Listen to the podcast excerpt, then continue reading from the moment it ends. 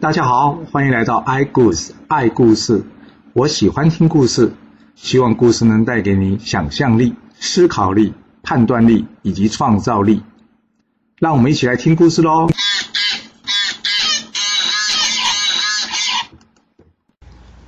上次说到呢，这细瑞及吕医生啊，打算密谋造反，烧死这晋文公。而这晋文公在伯帝通知下，已经跟这胡衍怎么样逃到秦国了。来到秦国之后呢，他们立刻呢秘密请人呢告诉这秦穆公说，他们两个到秦国了。我这秦穆公一收到信就知道，哇，糟糕，这晋国有变啊！但是怎么样，他不敢先声张啊，他只是跟大家说，哎，我要去打猎啊。于是呢，驾着车子呢来到这王城啊。到了王城之后呢，跟着晋文公以及胡衍相会，听他们说完这个晋国发生的事情。秦穆公跟那个晋文公说：“哎呀，你别担心啊，我想啊，你那帮大臣呢，能帮你解决这两个小人的。这样吧，我先叫这公孙支呢，派兵到秦晋的边界驻军，然后呢，收取消息。你们两个呢，就在王城之中休息，静待佳音吧。而伯狄这边呢，他则是开始依照计划了，为了让细瑞及吕医生两个人安心啊，他在放火之前的前几天呢，便提前进驻到这个细瑞家中。”然后还假装跟他怎样讨论造反的事情，按照他们的计划呢，放火的工作呢是由伯迪来进行的，并且由他派兵阻挡救火的人，而另外一头呢，细瑞及李余生呢，则是派兵守住着宫殿的前后门，不要让这晋文公给逃走了。约定的时间终于到了，当天晚上三更时分，这伯迪一把火给他放下去，这火趁风势啊，瞬间燃烧起整座宫殿了。哇！宫中的人啊，乱成一团。而这细瑞及吕医生呢，立即率领士兵冲进去找谁？这个晋文公啊！但是左找右找，就是没有人看到晋文公啊。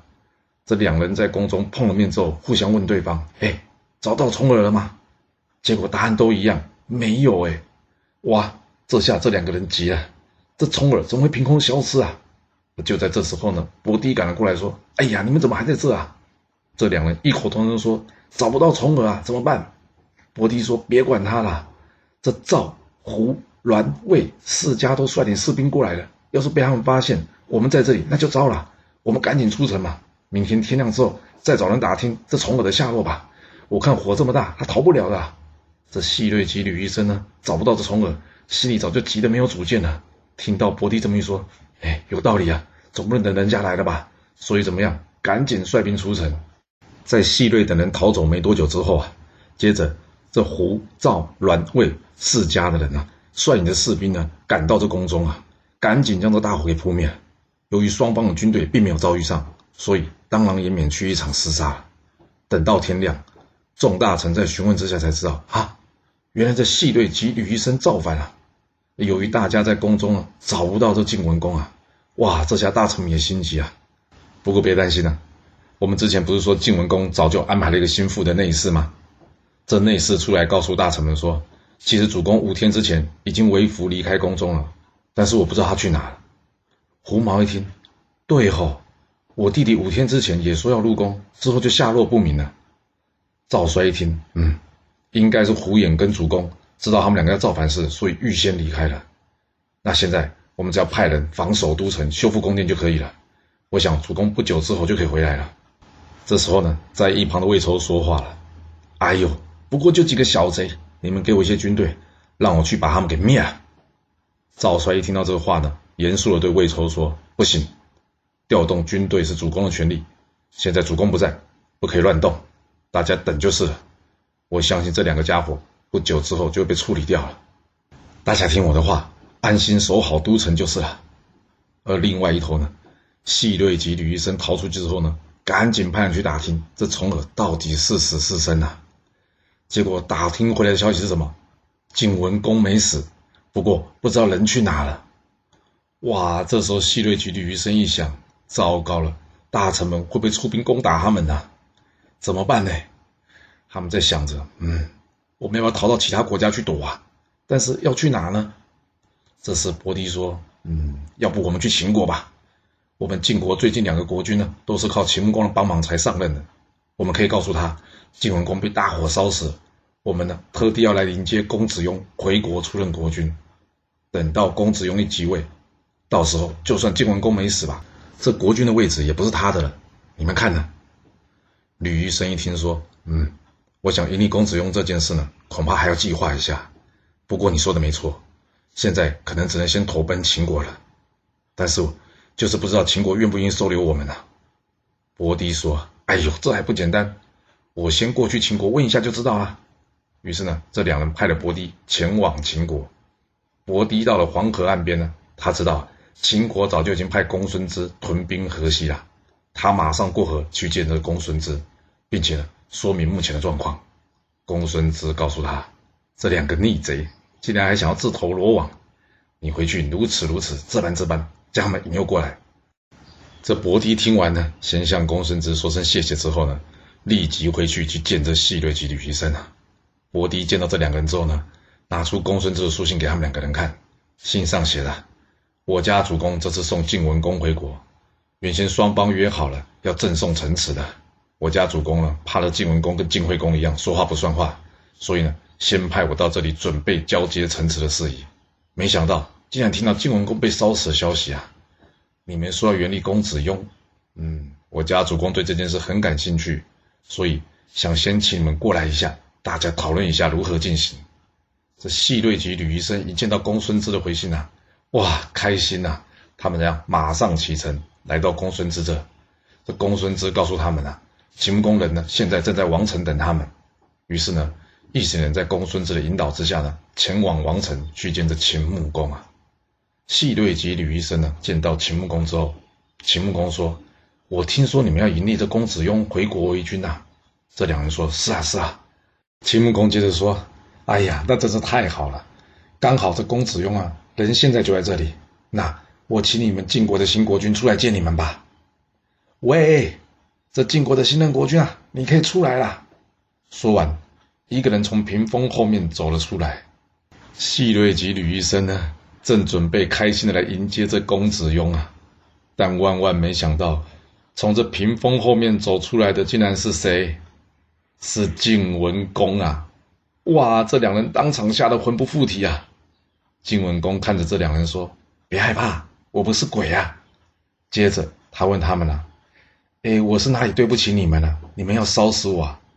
若不是伯狄来密报，我今天还真的已经是灰烬中的亡魂了。”这两人这时候才知道，哈，原来他们被伯狄出卖了。这吕医生大叫说：“这伯狄也是同谋啊！我们有歃血为盟，一同发誓要杀了你啊！”哇，你看这吕医生，他人都快死了，还想要害人啊！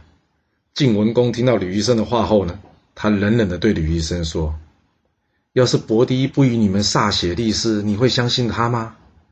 说完，晋文公大喝一声：“来呀，把这两个背叛主人的逆贼给我拖出去给砍了！”就这样，咚咚，两颗人头落地了。接着，晋文公命令伯狄拿着这两个人的人头回到晋国，一则招抚叛变的士兵，二则。告诉晋国群臣，他还平安。大臣们听到晋文公平安在秦国的消息啊，哇！大家称赞这赵衰料事如神啊。晋文公解决了细瑞及吕医生这两位奸臣之后，他跟秦穆公说：“嗯，我想借着这次到秦国的机会呢，将这怀隐用国君夫人的大礼迎接回去。”秦穆公一听，怀隐是改嫁，你给他个嫔妃的位置就够了，让他当上国君夫人。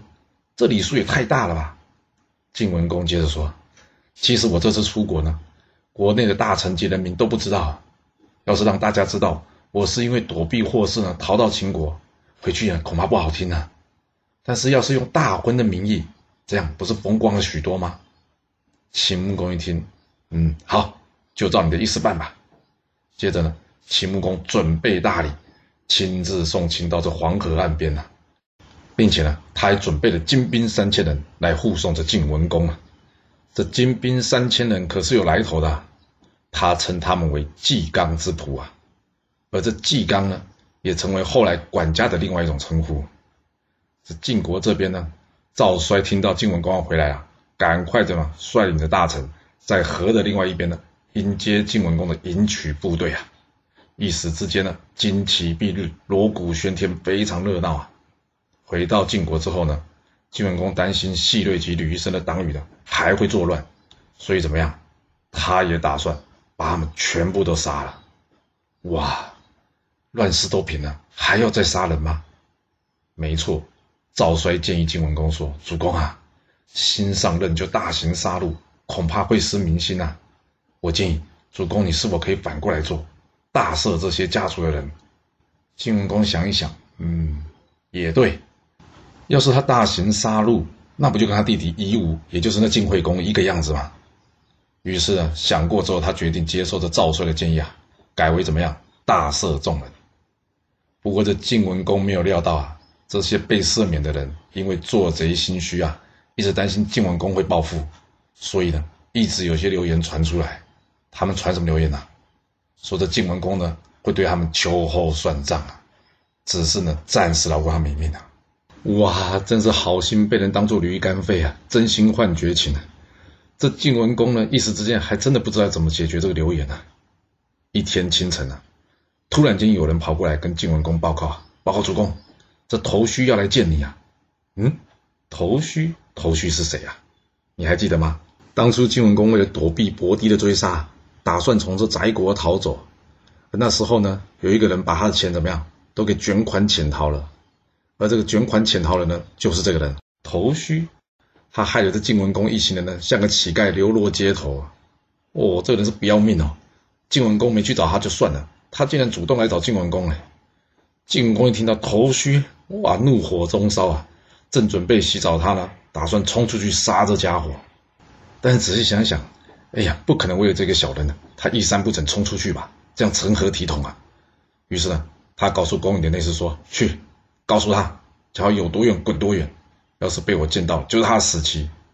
而这时候，内侍立刻按照晋文公的意思去告诉这头须。没想到呢，这头须竟然不肯离开。他跟着内侍说：“主公应该是在准备洗澡吧？”这内侍一听非常吃惊啊！你怎么知道主公正在准备洗澡啊？啊，其实这点不难猜啊，毕竟这头须呢服侍晋文公多年嘛。要知道晋文公有早上洗澡的习惯，没有什么特别的吧？不过因为这内侍呢并不认识头须，所以呢他才会觉得很惊讶吧。头须接着说了：“主公洗完澡之前呢，通常脑袋不好使，你去帮我跟主公说一下，他连细锐及吕医生、伯狄他都能接受，反而对我一个下人，他怎么记仇就记那么清楚啊？我有帮他安定国家的好方法，他若是肯听，我就留下。”他若是不肯听，我就离开，亡命天涯。这宫里的内侍已经觉得这头绪呢是个不简单的人了，所以怎么样？赶紧又跑回去呢，把头绪话跟晋文公说了。晋文公一想，嗯，他这话倒也是没错了。我连伯弟我都不计较了，好吧，就见他一见吧，也不会有什么损失的。于是呢，晋文公草草洗完澡之后呢，整理好服装仪容，把这头须叫进来见他。头须一见到晋文公呢，先是向他道歉，当初卷款潜逃一事啊。晋文公听完之后，面无表情的告诉他：“你的道歉我听到了，还有什么话快说吧。”这头须说了：“主公啊，你知道戏瑞及吕医生的同党有多少人吗？”晋文公一听，皱着眉头说：“太多了，怎么可能数得清呢？”头须接着说：“那主公你应该知道，你虽然赦免他们，但是……”目前到处都有流言说主公你只是要等待机会跟他们秋后算账啊！所谓先下手为强，主公啊，你想想看，这帮人有没有可能已经开始密谋造反了？晋文公听完之后呢，他知道头须说的是对的，但是他没多说什么。他问头须：“你刚刚说你有安定国家的方法，所以你有方法让这些人安安分分的是吗？”头须回答说。就是啊，晋文公一听，哦，那说来听听看啦。头须接着又说了：“主公啊，我当初卷款潜逃，害你们一群人流落街头，这件事是全国人民都知道的。但是你想想看，像我这样的小人，要是你都能赦免我的罪，然后还让我像过去一样继续为您驾车，这一到都城之中，每个人见到这个画面，他们会怎么想啊？”他们都会认为呢，主公你是个不会记仇、不念旧恶的人。那你说，这个说你不是真心大赦细瑞及吕医生族人的这个留言，会不会就这样轻而易举的结束了呢？晋文公一听，哎，妙，好，我就赦免你的罪，让你继续为我驾车。接着呢，晋文公按照头须的建议啊，他假装说要巡视都城，他让这头须驾车。哇，这一下可是惊动全城百姓啊！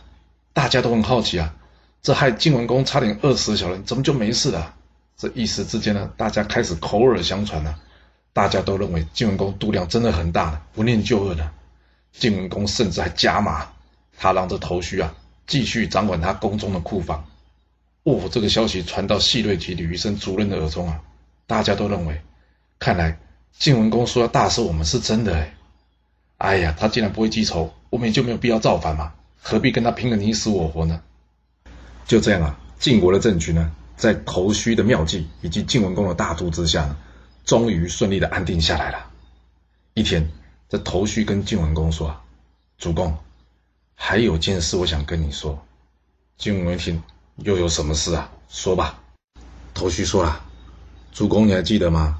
当初你爸爸派着伯堤啊，去这蒲地去抓你。”结果你匆匆忙忙逃走，你的女儿跟你儿子都没有跟得上。唉，晋文公听到这叹了一口气说：“唉，是啊，恐怕都已经死于战乱之中了。”头须接着说：“哎，其实他们都还活着。”哎，晋文公一听，睁大眼睛：“你说他们都还活着？你知道他们在哪吗？”头绪说：“是啊，只不过呢，因为主公你现在有很多老婆跟小孩了，我不敢随便说出来。”晋文公说：“你说的是什么话？赶快告诉我他在哪。”头绪说：“当初你匆匆忙忙离开呢，我怕他们两个遭到伯帝的追杀，所以把他们两个呢藏在蒲地一个百姓家中。之后呢，我找人每年偷偷拿钱给这对夫妇，请他们照顾好你的孩子。他们至今呢都还在蒲地好好的生活着呢。”晋文公一听啊，非常开心啊，他赶紧派人呢随着头须去这蒲地，把他孩子给接回宫中。由于这两个孩子的母亲早就已经病死了，晋文公呢将这两个孩子呢。交给这怀隐，请怀隐做他们养母，并且将他的儿子欢立为世子，而女儿呢，则是嫁给了这个赵衰。之后呢，大家称呼他为赵姬。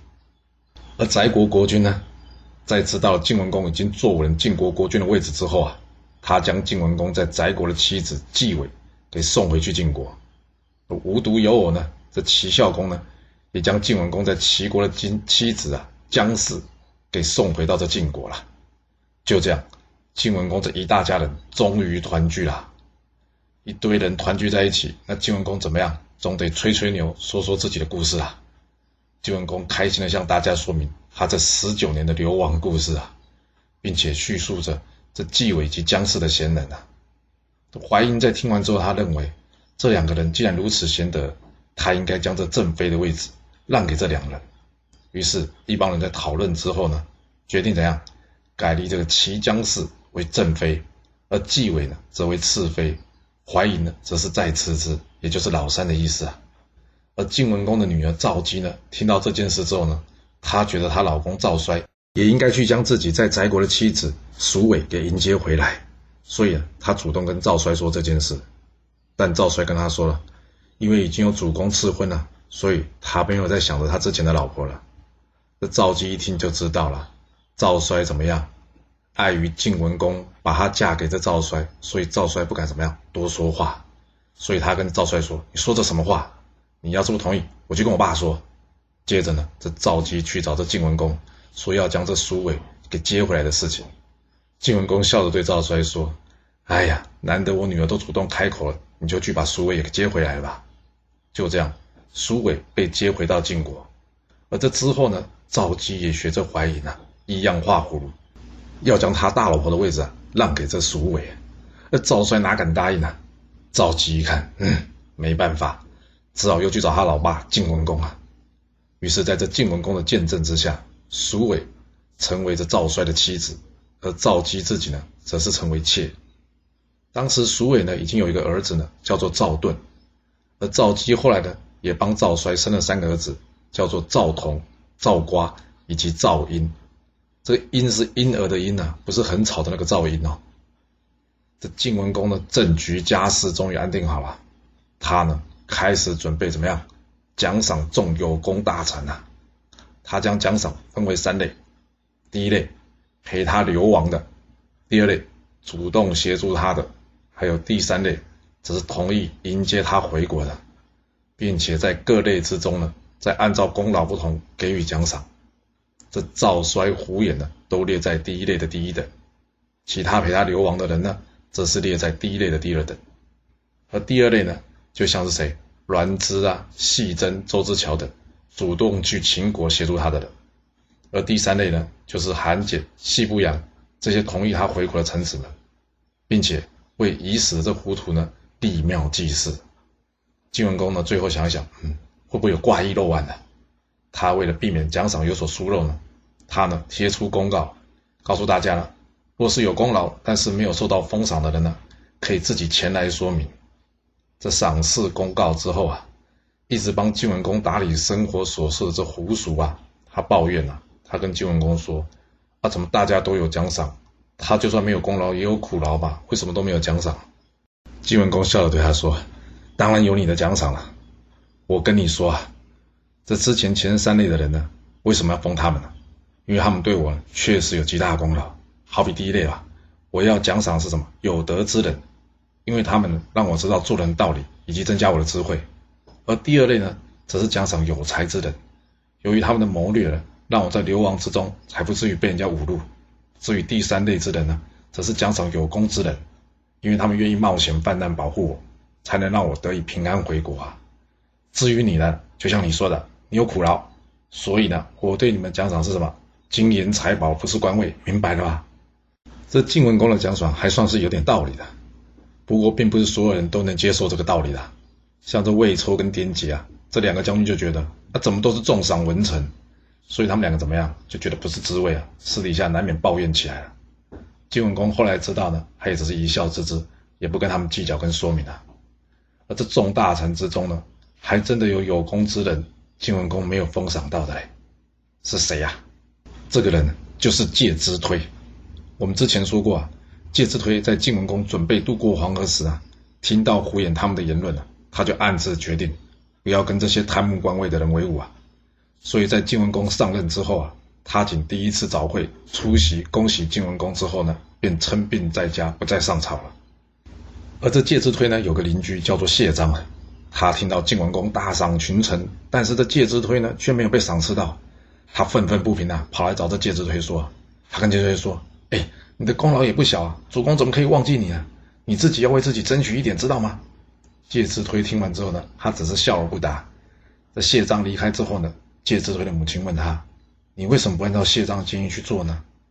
介之推呢，将在黄河渡河的事情呢告诉他母亲，并且告诉他母亲说：“啊，我情愿平平淡淡度过一生，也不愿意与这些人同朝为官呐。”他母亲听完之后说：“嗯，既然这样，要不我们就搬到山里去吧，让他们找不到，免得之后呢有人会来打扰你。”你看怎么样？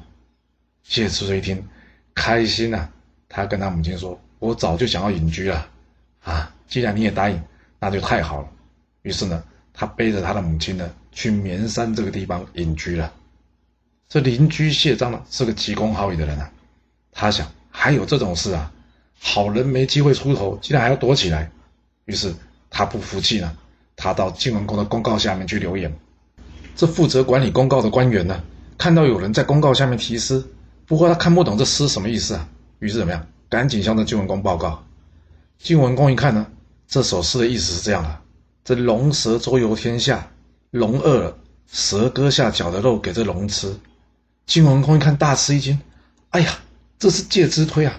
我怎么会忘了要封赏他呢？于是赶紧叫人呢，与他一同前往介之推的家中去请这介之推。但是到了介之推的家中，才知道介之推已经怎么样，人去楼空了。而邻居也没有一个人知道介之推去哪。